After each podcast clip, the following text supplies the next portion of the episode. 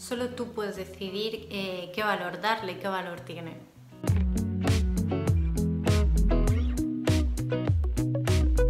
Todo lo que nos pasa en la vida, o la gran gran mayoría, por no decir todo, es neutral. Las cosas que nos suceden son neutrales, no son buenas ni malas, ni muy buenas ni muy malas.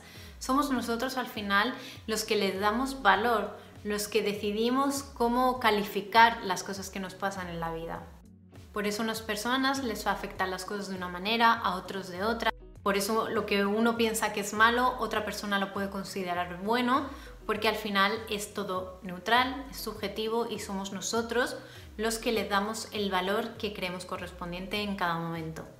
Te animo a que le des el valor que se merece a las cosas.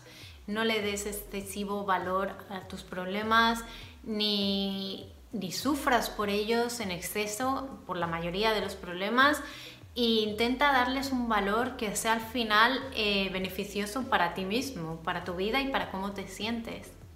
Intenta descubrir el lado bueno, porque casi todo tiene un lado bueno, y al final esto es solo para ti, para que tú te sientas mejor y para que esta historia que es tu vida eh, sea lo más satisfactoria y, alegre posible, simplemente para ti. Así que dale el valor que tú consideres a las cosas, pero piensa en ti y piensa en qué te beneficia más y en qué te hace sentirte mejor.